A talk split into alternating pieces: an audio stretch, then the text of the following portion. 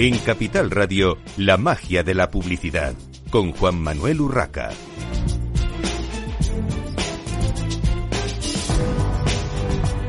Bienvenidos un viernes más a la magia de la publicidad en Capital Radio. Les habla Juan Manuel Urraca. Hoy tenemos con nosotros a un grupo de profesionales eh, con los que vamos a hablar sobre podcast. Eh, está muy de moda, pero en el marketing también hay mucho que decir con respecto a, los podcasts. Y por eso tenemos con nosotros hoy a Cristina Vicedo, presidenta de AEBRAM. Bienvenida, Cristina. Muchas gracias, Juan Manuel. Tenemos a Elena González de la Fuente, jefa de programación y publicaciones de Fundación Telefónica. Bienvenida, Elena. Gracias, buenos días. Tenemos a Manuel Quiroga, Head of Brand Management de Pernod Ricard, como anunciante. Bienvenido. Gracias, buenos días. Y tenemos eh, al teléfono a Juan Ignacio Solera, fundador y director de eBooks o iBooks, eh, no sé cómo lo pronunciáis. Juan, bienvenido. Juan. Pues tampoco, ¿eh? Si le das un tono más americano es iBox, pero nosotros siempre lo hemos llamado eBooks, que somos de aquí. eBooks, ¿no? Castellanizado. Bueno, pues vamos a hablar de, de eBooks entonces. Bueno, eh, voy a empezar con Cristina porque me gustaría que nos comentase eh, desde su punto de vista y desde el punto de vista de, presidenta de, de Abraham, eh, cuál es la utilidad del podcast para las marcas en general y, para construir marcas, ¿no? Desde una asociación que trata precisamente de eso, de las marcas. Eh, muchas gracias, eh, Juan Manuel, por tenerme aquí otra vez para hablar de las marcas y de Ebran eh, y hablar además de una nueva dimensión o un nuevo elemento, que no es ni tan nuevo tampoco, porque ya llevamos unos cuantos años con ello, pero sí que creemos que desde Ebran es importante considerar a la marca en todo su entorno. Una marca hoy en día cada vez es más adaptable, más flexible, más activa, tiene que estar en, en, todas partes. ¿no? El podcast es un medio más o es un instrumento más que nos debe ayudar a hacernos más cercanos a conseguir más el engagement con nuestros consumidores. Em, eh, hablábamos recientemente que no sabemos si es válido para todas las marcas, pero sí es un elemento a considerar, sobre todo teniendo muy claro tus objetivos, lo que quieres conseguir y una estrategia de contenidos clara y definida. Es una herramienta, desde luego, a considerar ahora y muy probablemente más a futuro. Damos la bienvenida también a esta tertulia a Juan Baiseiras, eh, Country Manager de Audible o Audible. Volvemos a lo del castellano o inglés. Bienvenido, Juan. Muchas gracias, buenos días. Bueno, pues eh, una pregunta para Juan Ignacio y, para Juan. Eh, ¿Qué perfil de usuario o de consumidor está escuchando en estos eh, últimos meses los podcasts y, qué previsión de, futuro hay en cuanto a no solo ese perfil de usuario, sino también en cuanto a volumen? Juan. Buenos días. Eh, ahora mismo presentábamos ayer unos datos iniciales de los seis primeros meses de evolución de Audible de España, eh, con unas cifras bastante rotundas desde el punto de vista de crecimiento de horas escuchadas en estos primeros seis meses, que han sido de 31% mes a mes eh, de manera sostenida durante seis meses, esto a nivel de horas escuchadas, porque en la plataforma, en el servicio de Audible para España, se han escuchado en estos seis meses aproximadamente tres millones de, horas de contenido, eh, lo cual es algo bastante significativo. El perfil de nuestros usuarios eh, básicamente son 52% mujer, 48% hombre, eh, más en el medio urbano que en el rural, las grandes ciudades, Madrid, Barcelona, eh, Sevilla, Zaragoza y Valencia son en este orden las que más consumen en el entorno del audio de los servicios de Audible y los rangos de edad eh, de los 25 a los 55 años está el 65% eh, de la audiencia. Y estos serían los datos iniciales. Juan, Juan Ignacio, en este caso, la misma pregunta, ¿cómo es el perfil de vuestra plataforma? El perfil de consumidor? Bueno, nosotros, nosotros a diferencia de, Audible, llevamos 12 años en el, en el, en el mercado, ¿no? Posibilitando el que cualquier podcaster de forma gratuita e ilimitada pueda crearse un podcast y dar a conocer su voz, ¿no? Entonces, eh, nosotros llevamos estos 12 años, servimos, nuestras métricas están más en volumen de escuchas que no en horas servidas, servimos unos 60 millones de, de audios al mes y tenemos una audiencia aproximada de algo más de 5 millones de usuarios únicos, ¿no? Durante todo este tiempo, la verdad es que, bueno, han ido cambiando las cifras en volumen hacia arriba, obviamente, pero en lo que es el perfil de la audiencia siempre se ha movido un poco eh, de forma coincidente a los datos que, ayer comentó, eh, que, que, se comentaron en la propia en la propia reunión de, de un perfil entre 25 y, y 55 años es el grueso del oyente de podcast que junto con lo que comentó ayer Juan de, de Audible coincide bastante ese perfil de edad con, los nuestros, ¿no? Quizá le falta al podcast el incorporar a, las nuevas generaciones, pero es cierto que quizá hay el formato del audio que, que solamente te retiene de tus cinco sentidos uno, quizá les cuesta más a, estos chavales más más que están más, activos, ¿no? Con unas edades más que, las hormonas quizá te pidan otras, otros focos más de, atención, ¿no? Y nos cuesta un poco más llegar a ese perfil. Es la generación del vídeo, está claro. Es la generación de, sí, sí, del, yo creo que, del vídeo. es un tema de edad. Más, más activas. Está claro. Bueno, eh, esta es una pregunta un poco para, para, todos, pero voy a empezar con Elena González de, Fundación Telefónica. Eh, ¿Cómo puede ayudar este canal, los podcasts, a promover contenidos y generar engagement con las marcas? En nuestro caso, eh, nosotros generamos ya contenidos. Nuestra, nuestra actividad normal es, generar contenido que inviten a la reflexión y al pensamiento y, mm, contenidos culturales. Entonces, el llevarlos al, podcast hace que esos contenidos estén más cerca de la audiencia. El podcast eh, acompaña a nuestra audiencia y una vez que, que se crea esa eh, esa costumbre, ¿no? De encontrar el hueco para ir escuchando el podcast que, desees según tu estado de ánimo, según lo que te apetezca conocer, pues eh, genera pues esa conexión con, con nuestra audiencia, nos hace llegar a más público. Y Manuel, desde el punto de vista de un anunciante, de una marca como la vuestra. Eh, sí, para nosotros en realidad el enfoque era más bien eh, cuando tenemos una campaña con una marca, en este caso Sigrams, eh, en la estrategia que tenemos con una campaña siempre elegimos eh, lo que le llamamos los touch points o de qué manera vamos a llegar al consumidor y si hoy el consumidor está escuchando podcast es una manera más de llegar a, ellos. Entonces, para mí sí que es un tema ya de legitimidad, de cuánto está legitimada una marca para hablar según qué medio, qué contenido. Y ahí es donde, desde el punto de vista ya hablo de puramente marca, es donde siempre hay que intentar hacer un buen, o sea, una buena concordancia ahí. Entonces, el podcast para nosotros sí que lo veíamos como una manera de llegar a la gente y a que tengan una relación con la marca. Para mí se trata de tener una relación con la marca, incluso más que poner un anuncio, que se llamaba antiguamente, ¿no? Eh, Juan Ignacio, eh, ¿cómo, ¿cómo lo veis vosotros? Bueno, nosotros como plataforma tecnológica nos encargamos de posibilitar que cualquiera, eh, tanto marcas como gente independiente, pueda publicar y comunicar en formato podcast eh, distribuir ese contenido e incluso monetizarlo.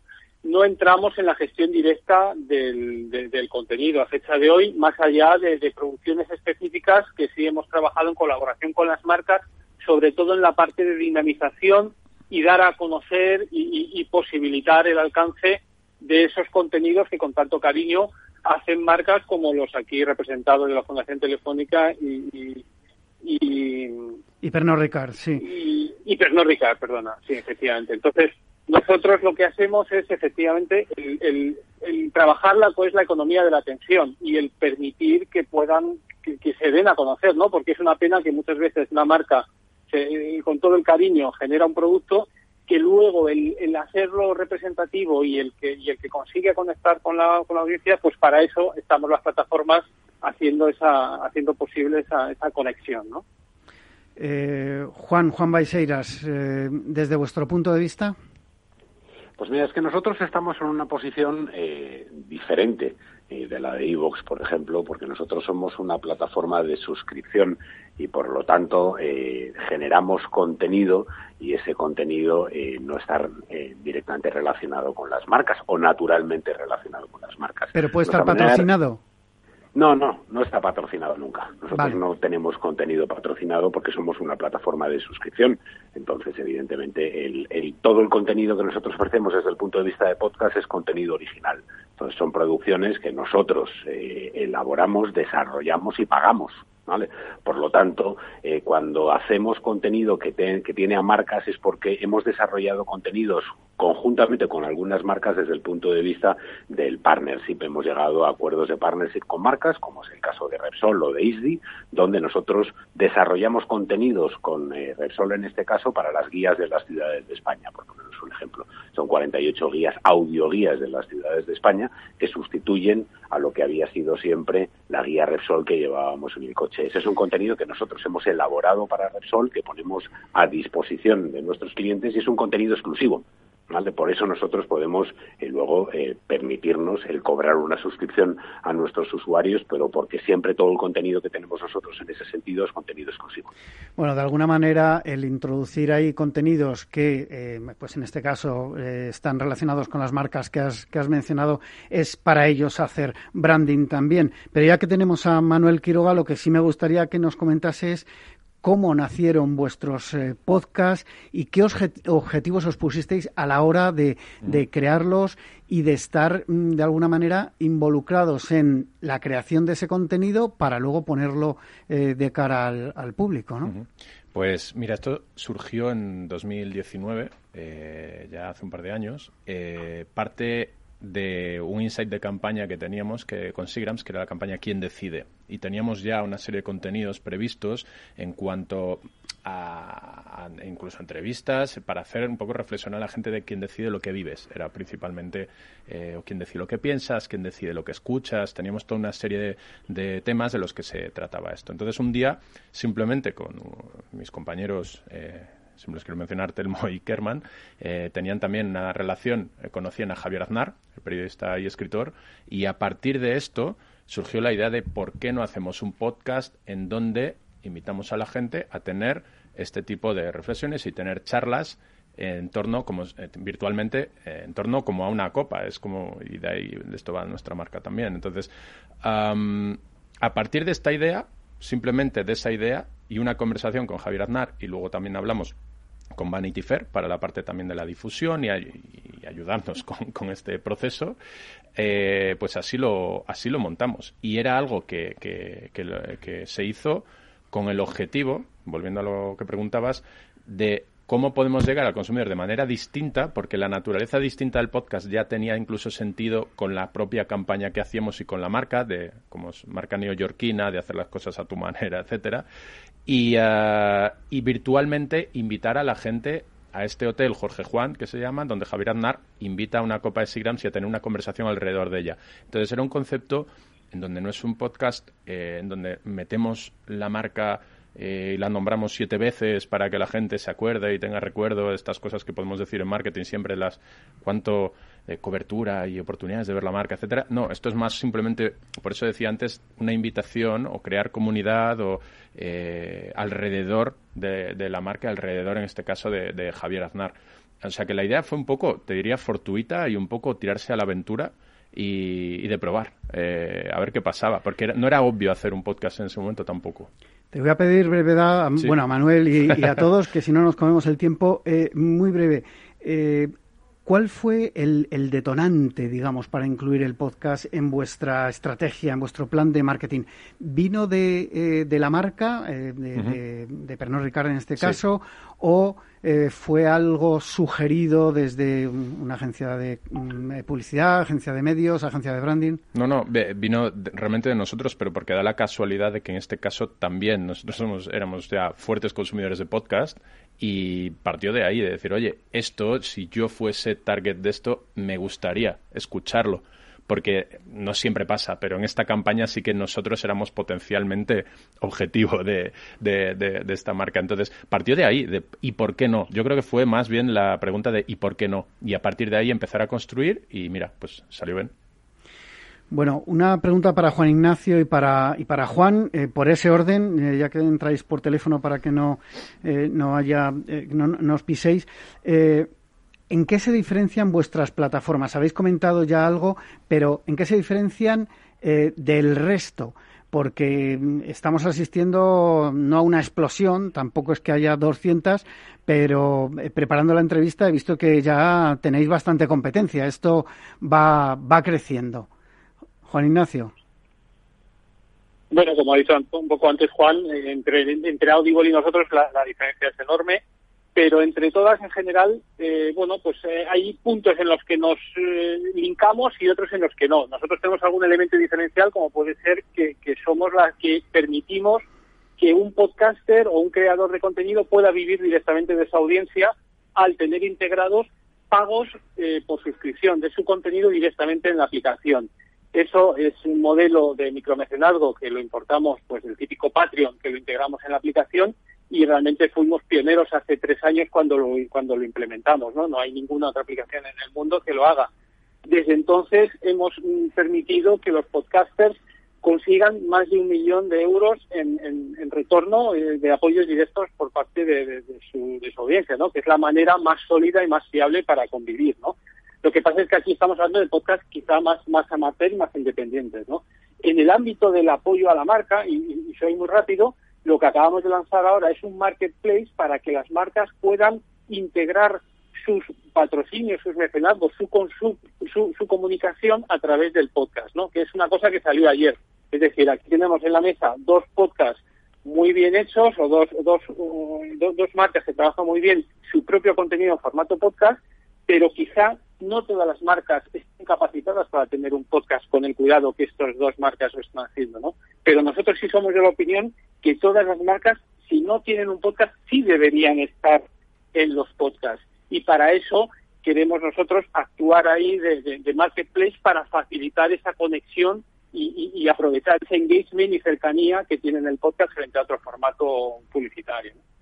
Juan, Audible es una plataforma, un servicio de audio entretenimiento eh, de suscripción eh, que es de Amazon, que se lanzó hace 25 años en Estados Unidos y luego se ha ido lanzando en otros mercados igualmente. Nosotros a día de hoy ofrecemos más de 100.000 contenidos desde audiolibros y, y, podcasts originales. Todos los podcasts que tenemos son podcasts originales producidos por nosotros eh, y ofrecemos a la audiencia eh, una, una, variadísima selección de contenido de audio de alta calidad.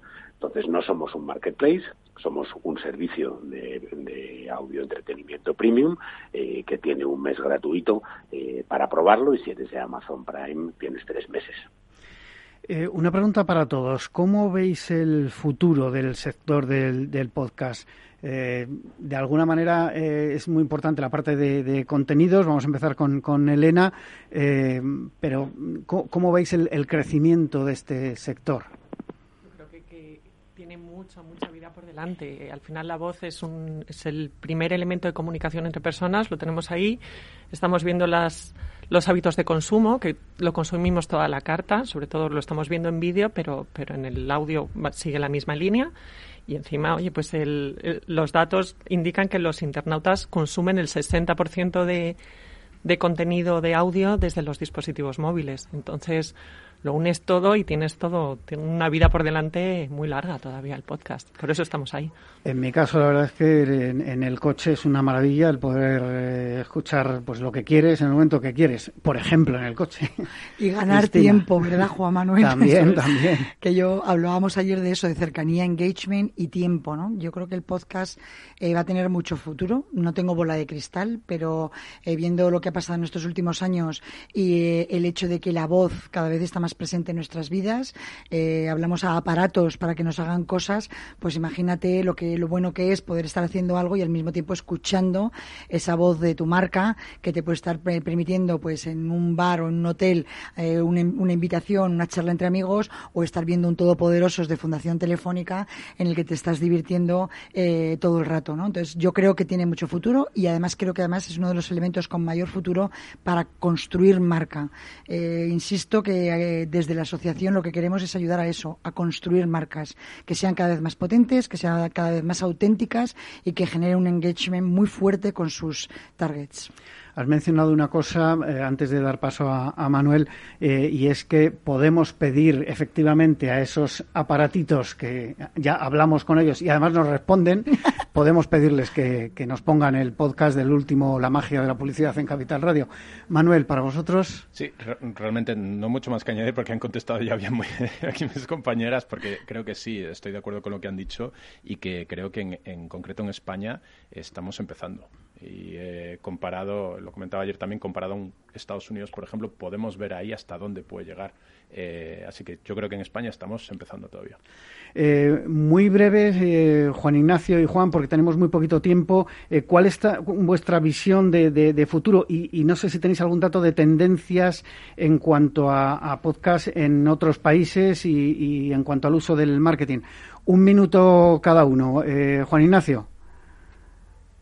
Bueno, la tendencia tiene que ir a entornos más usables, con una capacidad de prescripción mayor, de manera que cuando yo me sienta en el coche, que es uno de los principales sitios de escucha, y encienda mi smartphone, automáticamente ya tenga una lista curada con una playlist perfecta, con editorial de uno de una emisora, con otro audiolibro, con otro libro, o sea, con un mix eh, personalizado y absolutamente eh, único para, para cada oyente. Eso es a lo que aspiramos nosotros, ¿no? que con un clic tenga ya esa, esa radio lineal, pero que a la carta. Juan. Yo creo que el audio es un mercado en auge, que los datos del 2020 eh, nos revelan que por distintas circunstancias, entre ellos la pandemia, los consumidores le han dado prioridad al audio. El podcast eh, está aquí para acompañarnos en nuestro día a día, eh, siendo nosotros como somos un país de audio, que lo llevamos ahora metido en el bolsillo porque el móvil nos permite tenerlo en cualquier momento mientras hacemos otras cosas y es algo que ahora mismo se está viendo en los datos. nosotros vemos que en España hay más de un 40% de la población eh, internauta que consume podcast eh, al menos una vez por la semana, una vez a la semana, y esto es un, movimiento que está creciendo, y entonces yo creo que para todos eh, se está estableciendo como algo, algo natural el, el, mundo del podcast, y para las marcas, por supuesto, es una manera de llegar a sus audiencias, porque la audiencia es cada vez mayor una oportunidad, sin duda, para, para las marcas para estar en, en, para llegar a la mente del consumidor, para estar en ese top of mind que, que se dice siempre, a través, en este caso, de, de sus oídos. ¿no? Yo creo que hay un recorrido muy grande y que, bueno, asistiremos en los próximos meses, eh, no quiero decir ni años, en los próximos meses a un boom también del uso del podcasting por parte de las marcas para, para hacer branding, como decía eh, Cristina, pero también para, bueno, para eh, promocionar sus productos. Despido ya a Cristina Vicedo de AEBRAN, a Elena González de Fundación Telefónica, a Manuel Quiroga de Pernod Ricard, Juan Ignacio Solera de y Juan Baiseiras de Audible. Eh, muchas gracias a todos por estar hoy en la magia de la publicidad en Capital Radio. Una breve pausa para la publicidad y continuamos.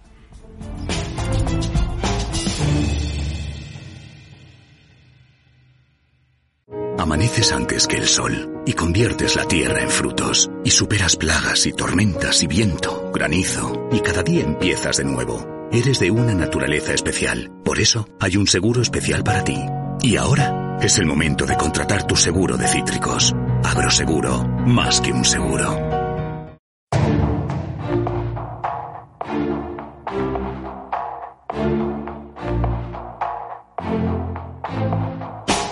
En Capital Radio, la magia de la publicidad, con Juan Manuel Urraca. Continuamos en esta mañana de viernes en la magia de la publicidad en Capital Radio. Ahora tenemos con nosotros a Itziar de Ros Raventós, directora de comunicación y marketing de la Escuela de Negocios IS. Bienvenida, Itziar. Muchas gracias, Juan Manuel. Y tenemos también con nosotros a Elena Álvarez, directora de educación en Facebook. Bienvenida, Elena. Hola, Juan Manuel, ¿qué tal? Gracias. Bueno, vamos a hablar un poco de lo que es el tema de la educación, el futuro de, la educación y, los cambios que, han supuesto, eh, bueno, pues las circunstancias de, de, los últimos meses, los cambios en el consumidor alumno, en este caso, cómo la tecnología ha sido un catalizador del comportamiento digital y, bueno, la, personalización y la conveniencia eh, y, comunidad que se ha, que se ha creado. Eh, vamos a empezar, si te parece, contigo, eh, Ichiar. Si bien el IS ya ha retomado la actividad presencial en, en las aulas, este año que ha pasado os habéis visto obligados a tener que cerrar durante varios meses, cambiar los modelos, herramientas.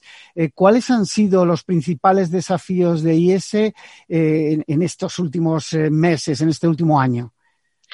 Pues es una muy buena pregunta y realmente nos hemos enfrentado a múltiples retos aunque si bien el IS desde hacía ya más de 10 años teníamos, una, teníamos la Learning and Innovation Unit, que son los que han estado todo el rato innovando, pensando nuevas tecnologías, nuevas maneras de, nuevas maneras de acercarnos a, los alumnos, o sea que no nos ha pillado desprevenidos, pero, pero sí que es verdad que como retos eh, quizá, pues te diría, ¿no? O sea, acercar la tecnología más a los alumnos, o sea, no nos ha costado hacer ese salto porque el, sobre todo yo te diría que un gran porcentaje de la enseñanza en IES es presencial, aunque desde hace muchos años ya tenemos programas online, programas blended, pero sí que utilizar el 100% online de forma masiva, pues esto sí que ha sido todo un reto. Por, por un lado, eh, yo te diría en el lado de los profesores, porque había que enseñarles pues en un método muy dinámico como es el nuestro, que es el método del caso, pues enseñar a impartir esta metodología teniendo a todos los alumnos en remoto.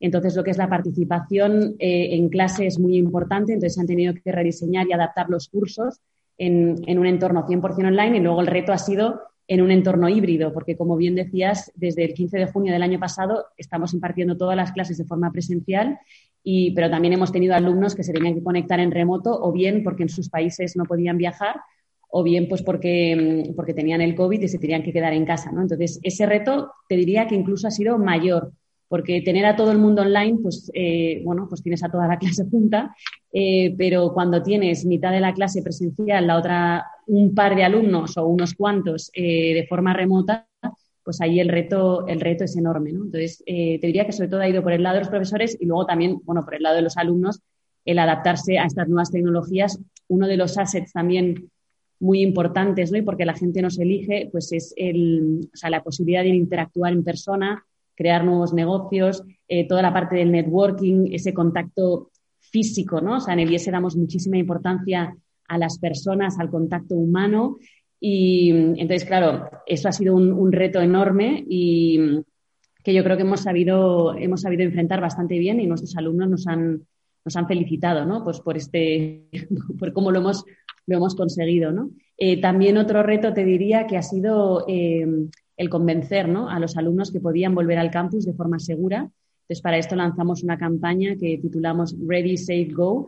Eh, y, bueno, la verdad que ha ido muy bien. Eh, todos los alumnos, pues ya te digo, han venido de forma presencial también desde otros países, eh, también a veces lidiando, porque eso también es difícil, con las políticas de las empresas de no presencialidad, ¿no? Porque también teníamos que convencer a sus empresas que era seguro volver al campus cuando ellos a lo mejor estaban trabajando de forma remota y no podían interactuar. ¿no? O sea que mm, por ahí algunos retos también en, cuanto a la organización, de cómo nos hemos organizado en el IS, cómo hemos tenido que facilitar, ¿no? porque ha cambiado mucho la dinámica de las clases. ¿no? O sea, al, ser 100% online, pues teníamos que tener facilitadores dentro del aula, dentro del aula virtual, dinamizando eh, pues todos los contenidos, dinamizando, pues a veces también recordándole a los profesores Em, pues que tienen que dar paso a los alumnos y que tienen alguna pregunta en el chat, porque normalmente las preguntas pues, se hacen de forma, ¿no? Levantas la mano y ya está, ¿no?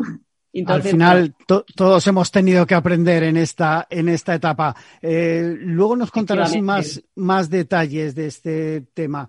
Eh, por vuestra parte, desde Facebook, eh, Elena, Elena Álvarez, responsable, directora de, educación de Facebook, eh, ¿Qué tendencias dirías que han marcado la conversación que observáis desde Facebook en los últimos meses para este sector en concreto de, la educación?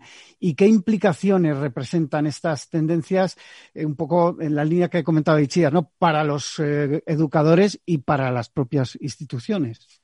Sí, pues sí, en cuanto a las tendencias de conversación que hemos visto en los últimos meses, te diría que, realmente la primera cosa que, hemos visto, y ya no es algo nuevo, yo creo que ha ocurrido ya desde hace bastante tiempo, incluso antes de la pandemia, es que las personas están migrando todo su consumo eh, hacia, hacia el online, ¿no? Todo el consumo de contenido hacia Internet para adquirir nuevas habilidades. Hemos visto que durante la pandemia eh, pues la gente eh, hablaba muchísimo de cómo eh, reproducir la escuela en casa, porque dada esta imposibilidad de acudir al centro educativo, pues han estado buscando de forma muy activa ese soporte y esa ayuda desde sus domicilios las familias, ¿no? Y han mostrado interés por contenidos pues muy relacionados en general con, todo lo que es un empleo del tiempo productivo en, en hobbies, pero también en cuestiones didácticas, ¿no? Por ejemplo, eh, dibujo técnico ha sido una de las grandes verticales de, contenido y de conversación, ¿no? Y, pero también muchas otras eh, materias que habitualmente pues, los estudiantes han tenido, hacían en la, institución y han tenido que, y han tenido que hacer en casa. ¿no? Eh, hemos visto que los padres, los que hemos sido padres, somos padres, hemos estado pues casi al 100% eh, bueno, pues dando instrucción a nuestros hijos en casa, ¿no? Y, realmente, eh, pues había muchísimo debate en torno a esto, mucha conversación en torno a lo importante que es la educación, y que se mantuviera y que se pudiera realizar a través de la tecnología, dada la imposibilidad ¿no? de, acudir a, los centros educativos. Y la mayoría de las familias han conseguido hacer esto con éxito. La tecnología ha sido Em, un facilitador y una herramienta importante ¿no? que ha entrado en nuestras vidas y ahora lo que estamos viendo es que no se va a ir tan fácilmente porque permite un aprendizaje un poco a tu ritmo y de manera complementaria a lo que es la presencialidad física. Luego, eh, realmente esto, como vemos, o sea, toda la actividad online, pues el comercio electrónico, el entretenimiento y demás, que ya habían migrado de forma importante a, Internet y la educación, por lo tanto, pues no es una excepción.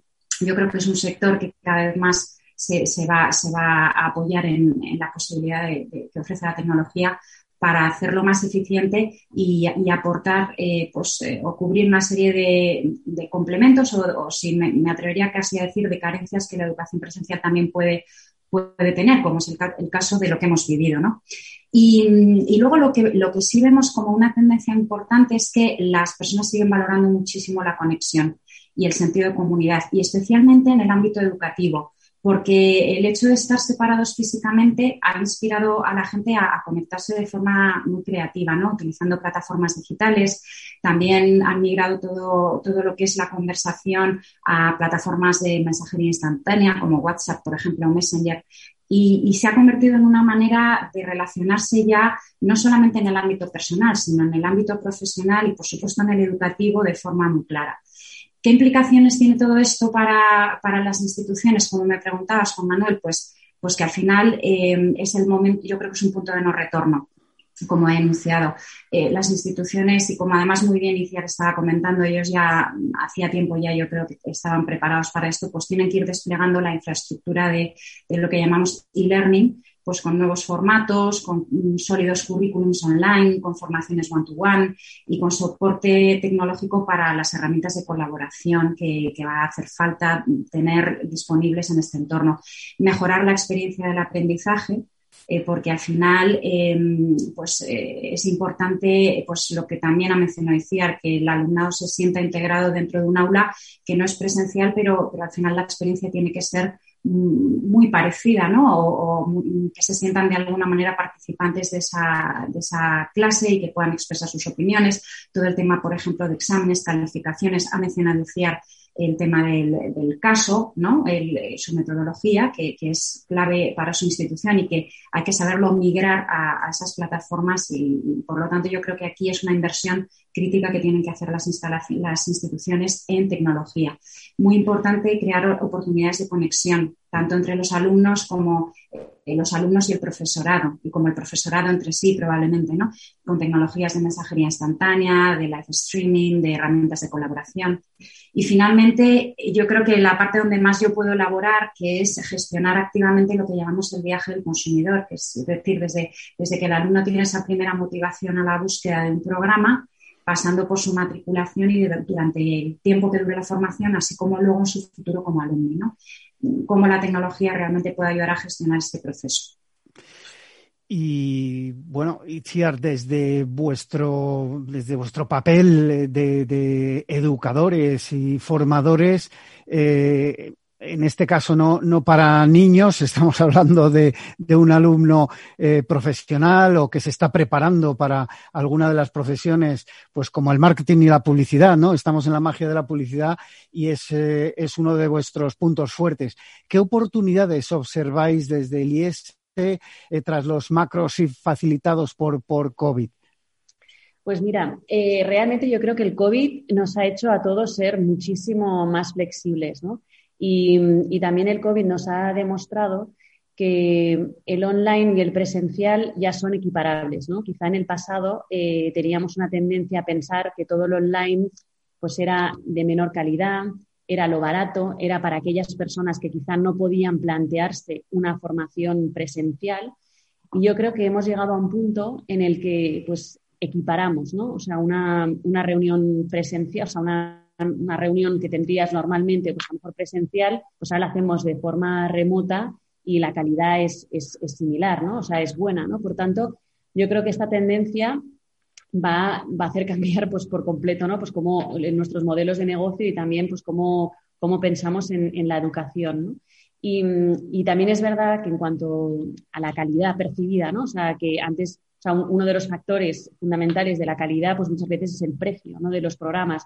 Y ahora estamos viendo pues, que en muchas instituciones, incluida la nuestra, pues el precio de un programa eh, totalmente online y presencial es el mismo, porque al final lo que estamos impartiendo es estamos dando una calidad muy buena de formación y donde en el presencial pues invertimos mucho en las instalaciones, pues en el remoto estamos invirtiendo mucho en la tecnología, ¿no? Y también en repensar esos formatos, repensar esos contenidos para poderlos impartir de, adaptados al, canal, ¿no? Por tanto, yo creo que, mm, que, esto nos ayuda, ¿no? Y luego además también esta flexibilidad en la confianza del alumno, ¿no? Porque a mí me parece que ahora en estos momentos, o sea, sobre todo cuando te estás planteando una formación de mucho nivel que no solo es una inversión de tiempo, sino también una inversión de dinero elevada. O sea, el hecho de saber que pues por un motivo laboral o familiar no vas a poder ir ese día a clase, pero te puedes conectar en remoto, eso te da también pues muchísima tranquilidad e incluso diría que es como una razón más ¿no? por la que querer hacer un, programa en una institución pues de, de prestigio. ¿no? Entonces, yo pienso que a estas alturas de la película eh, el híbrido está para quedarse. O sea, este, este es, un, es, una tendencia muy clara y una oportunidad enorme, que además también el hecho de hacer las cosas híbridas nos permite enriquecer mucho la, la, experiencia. ¿no? Nosotros hace un par de semanas tuvimos la graduación del MBA, que la hacíamos presencial, pero también teníamos algunos alumnos que estaban conectados en remoto y realmente fue una graduación pues muy especial, ¿no? Porque pudimos introducir elementos que quizá en, una, en, un evento totalmente presencial pues hubiésemos hecho lo de siempre y, en cambio pues hemos podido eh, innovar en formatos, eh, pues hacerlo todo muchísimo más visual y, realmente yo me parece que es una gran oportunidad pues para, para enriquecer, ¿no? O sea, enriquecer. Y luego, por último, eh, otras oportunidades que nos trae, pues lógicamente, pues nuevos programas, nuevos formatos, nuevas temáticas también nos está aportando. O sea que yo creo que en general pues está ayudando a enriquecer mucho el panorama formativo. Y Elena, ¿cómo facilita Facebook a las instituciones educativas esa transformación digital de la que estamos hablando, de la que estaba eh, a la que estaba refiriéndose Itziar? Eh, y a conseguir eh, los objetivos estratégicos, porque claro, no es solo poner tecnología, sino luego utilizarla de la forma adecuada y que sea lo más efectiva para el objetivo de formar a los alumnos, que los alumnos también lo perciban, ¿no? ¿Cómo lo veis desde Facebook? Pues mira, mm, mm, desde Facebook lo que, lo que queremos ser y somos, de hecho, para muchos de nuestros clientes ya es un partner para todo lo que es el ciclo del producto en educación. Y cuando pensamos en la relación que las instituciones podrían estar teniendo con los alumnos, yo creo que ejemplificamos perfectamente la visión estratégica que, tenemos desde Facebook para este sector, porque te voy a hablar de cuatro puntos principales por no alargarme demasiado. El, primero es facilitamos el llevar la experiencia educativa al móvil. Eh, que es cada vez, este canal es cada vez más influyente en el camino no solo a la matriculación, sino a lo que es su desempeño y su desarrollo durante todo el ciclo formativo, ¿no? Y además es así como a los alumnos en general y a la sociedad le gusta relacionarse ya hoy en día con las instituciones. Y en este sentido nuestras plataformas, pues eh, como Facebook, Instagram, WhatsApp o Messenger, están construidas nativamente para, este medio. Por ejemplo, ofrecemos mm, soluciones mm, construidas para, para, el móvil, como te voy a poner un ejemplo, lo que llamamos un Instant Experience, que es una eh, experiencia mm, que sin abandonar Facebook de alguna manera el, usuario puede tener acceso a la información más relevante de la institución, a sus programas, eh, a toda la oferta formativa que tiene sin salir de Facebook y antes de llegar al website de la institución. Entonces, desde las primeras eh, digamos, interacciones del usuario con la institución, ya podemos ofrecer soluciones muy adaptadas a lo que es el medio por el cual naturalmente el usuario se va a acercar a la misma. ¿no? Eh, un segundo punto es darle forma a la historia de la marca de la institución para diferenciarla de alguna forma del resto y construir su reputación. Y la mayoría de los estudiantes, al final, si, os dais cuenta, cuando eligen la institución con la que quieren trabajar, no tienen más de dos o tres instituciones en mente para aplicar. Entonces, es muy importante colarse en ese set de dos, o tres instituciones lo antes posible y que entiendan los valores que tiene la institución y su propuesta de una forma muy temprana, lo antes posible nuestras plataformas, como son parte de la vida diaria de, los usuarios, de los potenciales estudiantes, pues eh, son un medio muy importante para descubrir qué es relevante y poderlo también eh, asimilar y compartir, Y, al final, bueno, pues permitimos un poco a los educadores insertarse en la, vida, en la experiencia y conectar con, con ellos de forma relevante. Un cuarto punto es ayudamos también a nutrir esos prospectos de alguna forma o leads, por llamarlos más técnicamente, que recibamos, incorporando una fase de cualificación en la estrategia de, captación o de medios que pueda tener la, institución. El objetivo al final es convertir eh, esos leads eh, más que conseguir muchos leads a menor coste, sino realmente tener eh, unos prospectos que tengan un valor en cuanto a su mm, conversión.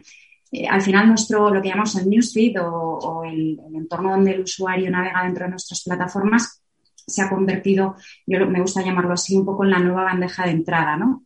Eh, del correo electrónico. Y la mensajería instantánea pues es la comunicación one-to-one por excelencia, ya que realmente la gente hoy en día no, no entiende o no le gusta hacerlo de otra forma o hay más friccionalidad en otros canales, por decirlo así. ¿no?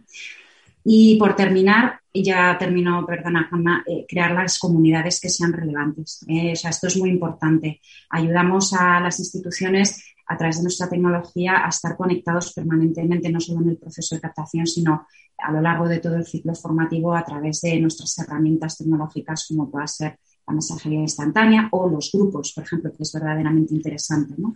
a la hora de, relacionarse ya en un entorno de trabajo diario. Os voy a pedir brevedad para que nos dé tiempo a, completar eh, todo lo que queremos hablar hoy. Eh, Ichiar, desde vuestro punto de vista, ¿cómo ayuda eh, una plataforma como Facebook a la gestión del viaje de vuestro consumidor, de ese, alumno, y a conseguir vuestros objetivos de crecimiento? Porque al final eh, una parte del negocio es formar, pero mm, también creciendo y atrayendo ¿no? a ese, a ese público digital que probablemente esté buscando en las redes eh, pues dónde formarse. No, efectivamente, o sea, para nosotros, a ver, nuestra principal plataforma, eh, nuestra principal red, lógicamente, son nuestros más de 60.000 antiguos alumnos que tenemos alrededor de más de 120 países, pero y esos, ellos son nuestros principales recomendadores, los promotores, los que nos traen los siguientes, las siguientes generaciones de, de participantes pero lógicamente nosotros tenemos que estar allí donde están nuestros, nuestros alumni y también nuestros potenciales clientes y Facebook es una de las plataformas que utilizamos para poder seguir en contacto pues, a través de grupos que vamos creando, distintas comunidades, manteniéndoles informados de todo lo que hacemos. Em, y, y, bueno, nosotros las redes sociales pues forman parte de nuestra estrategia desde hace muchísimos años. O sea, la pandemia no nos ha hecho tener que cambiar eh, la estrategia en cuanto a Canarias, sí que es verdad que hemos tenido que adaptar pues nuestros mensajes y, quizá la frecuencia ¿no? en, cómo los lanzamos. Y, en concreto con Facebook, pues sí que tengo que decirte que en, al principio había un poco de reticencia en la casa, ¿no? Eh, porque como nuestro, o sea, nuestro perfil es un perfil en general, ¿no? Pues eh, un directivo pues, senior que lleva muchos años de experiencia, ¿no? Pues al principio pues había, y se, y se pensaba, ¿no? Pues que Facebook quizá era una plataforma más dedicado al ocio y había un poco de reticencia de decir, ¿cómo vas a ir a buscar nuevos eh, participantes en esta plataforma? Pero al final los datos nos avalan, ¿no? Y gracias a Dios, pues hoy se puede medir casi todo y, entonces plataformas como Facebook pues nos ayudan mucho no solo en la parte más alta del funnel, sino también en, la conversión, ¿no? Eh, y, y, al final, pues esto nos demuestra que tenemos que estar en todos los momentos eh, del journey ¿no? de este alumno, porque nuestros programas, sobre todo los programas largos, pues desde que una persona se empieza a interesar hasta que acaba convirtiendo, pues pueden pasar unos 18 meses. Por tanto, tenemos que tener una estrategia muy omnicanal y estar en todos los momentos y puntos de, decisión del usuario. Y eh, por terminar eh, con eh, vuestra oferta de, IS, muy, muy breve, por favor. tenéis varios programas, los cursos online, presenciales. breve resumen, ¿qué, oferta tenéis pues para muchos de los oyentes de la magia de la publicidad, de Capital Radio y, de otras profesiones, no solo, solo el marketing? te pido brevedad, por favor. Sí, bueno, a ver, nosotros eh, llevamos más de 60 años eh, impartiendo programas. Nuestro enfoque, sobre todo, es de dirección general. Lo único que también el IS tiene, pues, muchos programas específicos y programas de todos los formatos. O sea, nosotros eh, queremos estar en todo el recorrido profesional de la persona desde que se gradúa de la universidad hasta que llega a ser CEO y más adelante, ¿no? Pues incluso cuando ya se ha retirado, o sea, que tenemos una oferta académica en todos en todos los aspectos y los ámbitos y, también con distintos formatos, ¿no? O sea, como ya os decía antes, pues el IS, el, tema online, eh, lo tenemos desde hace muchísimos años, tenemos formatos online, tenemos formatos blended, que es esa mezcla, híbridos, tenemos formatos, eh, te diría, encapsulados, ¿no? Como pueden ser todos los MOOCs que se, que se imparten a través de Coursera. Eh, bueno, tenemos una oferta formativa pues muy amplia y, lo que nosotros eh, pues queremos es estar muy cerca de las necesidades de, la persona en todo su ciclo profesional, te diría así eh, de forma rápida y escueta. Bueno, muchas gracias por esa, por esa brevedad, Itziar. Y Elena, eh, te tengo que preguntar, ¿cómo definirías desde Facebook vuestra misión en lo que respecta a este sector tan importante como es la educación? Un par de minutos. Pues, mira, muy rápidamente, voy a ser muy breve, eh, Juan Manuel. Yo te diría, por resumir, em, que con las soluciones que tenemos en Facebook, lo que pretendemos, lo que queremos y podemos hacer es ayudar a innovar en la tecnología de educación y em, ayudar a las instituciones a gestionar el viaje del alumno para conseguir al final sus objetivos de negocio.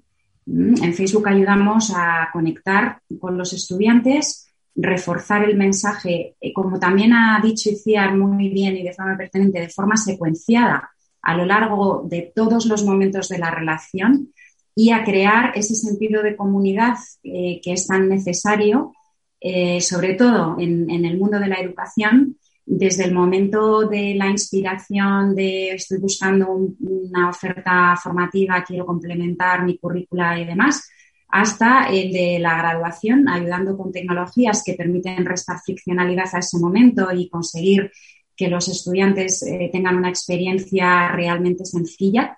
Y en su posterior relación con la institución ya eh, cuando pasan a formar parte de la, de la comunidad de alumni, que al final es algo eh, súper importante, es un activo fundamental para las instituciones porque ayuda a, encender un poco el futuro, ¿no? a conseguir que al final esos alumnos sean los mejores embajadores de la marca eh, posibles y, y, a mantener un poco ese, ese negocio en el largo plazo. ¿no? Bueno, eh, Itziar, esta pregunta se la suelo hacer al final a, todos los responsables de marketing, que normalmente son mis, mis protagonistas. Al final, ¿las redes sociales ayudan a vender también? Muy breve. Muy breve, sí. Así de breve te lo digo. O sea, y es lo que, es lo que, te, es lo que te comentaba antes, ¿no? O sea, realmente los datos eh, lo avalan, ¿no? Nosotros ahora podemos medir, pues, desde cómo han entrado eh, pues los distintos alumnos dentro de nuestra base de datos, cómo hacemos ese journey, ¿no? Y vamos viendo. O sea, yo te diría que son una muy buena puerta de entrada, lo que es la adquisición del lead. Luego, lógicamente, o sea, lo que es la conversión y convencer a esa persona, pues tiene que haber muchos otros impactos y ahí eh, pues también yo te diría el toque personal, el, conocer a esas personas, entrevistarlas, convencerlas, eh, atraerlas también a que vengan a ver tus instalaciones, pues lógicamente ahí hay todo un recorrido, pero lo principal eh, para adquirir leads, sí. Bueno, no veas cómo he hecho de menos, Itziar, ese hoy es marketing eh, presencial, ¿no? Esos eventos en los que al final pues hacemos ese networking, esa comunicación personal y presencial. Pero bueno, todas estas herramientas ayudan también. Bueno, hasta aquí lo de lo que ha dado de sí este programa de hoy. Despido ya a Itziar de Ros Raventós directora de Comunicación y Marketing de IS, y a Elena Álvarez, directora de Educación en Facebook. Y a todos ustedes les espero el próximo viernes en La Magia de la Publicidad en Capital Radio. Les habla Juan Manuel Urraca.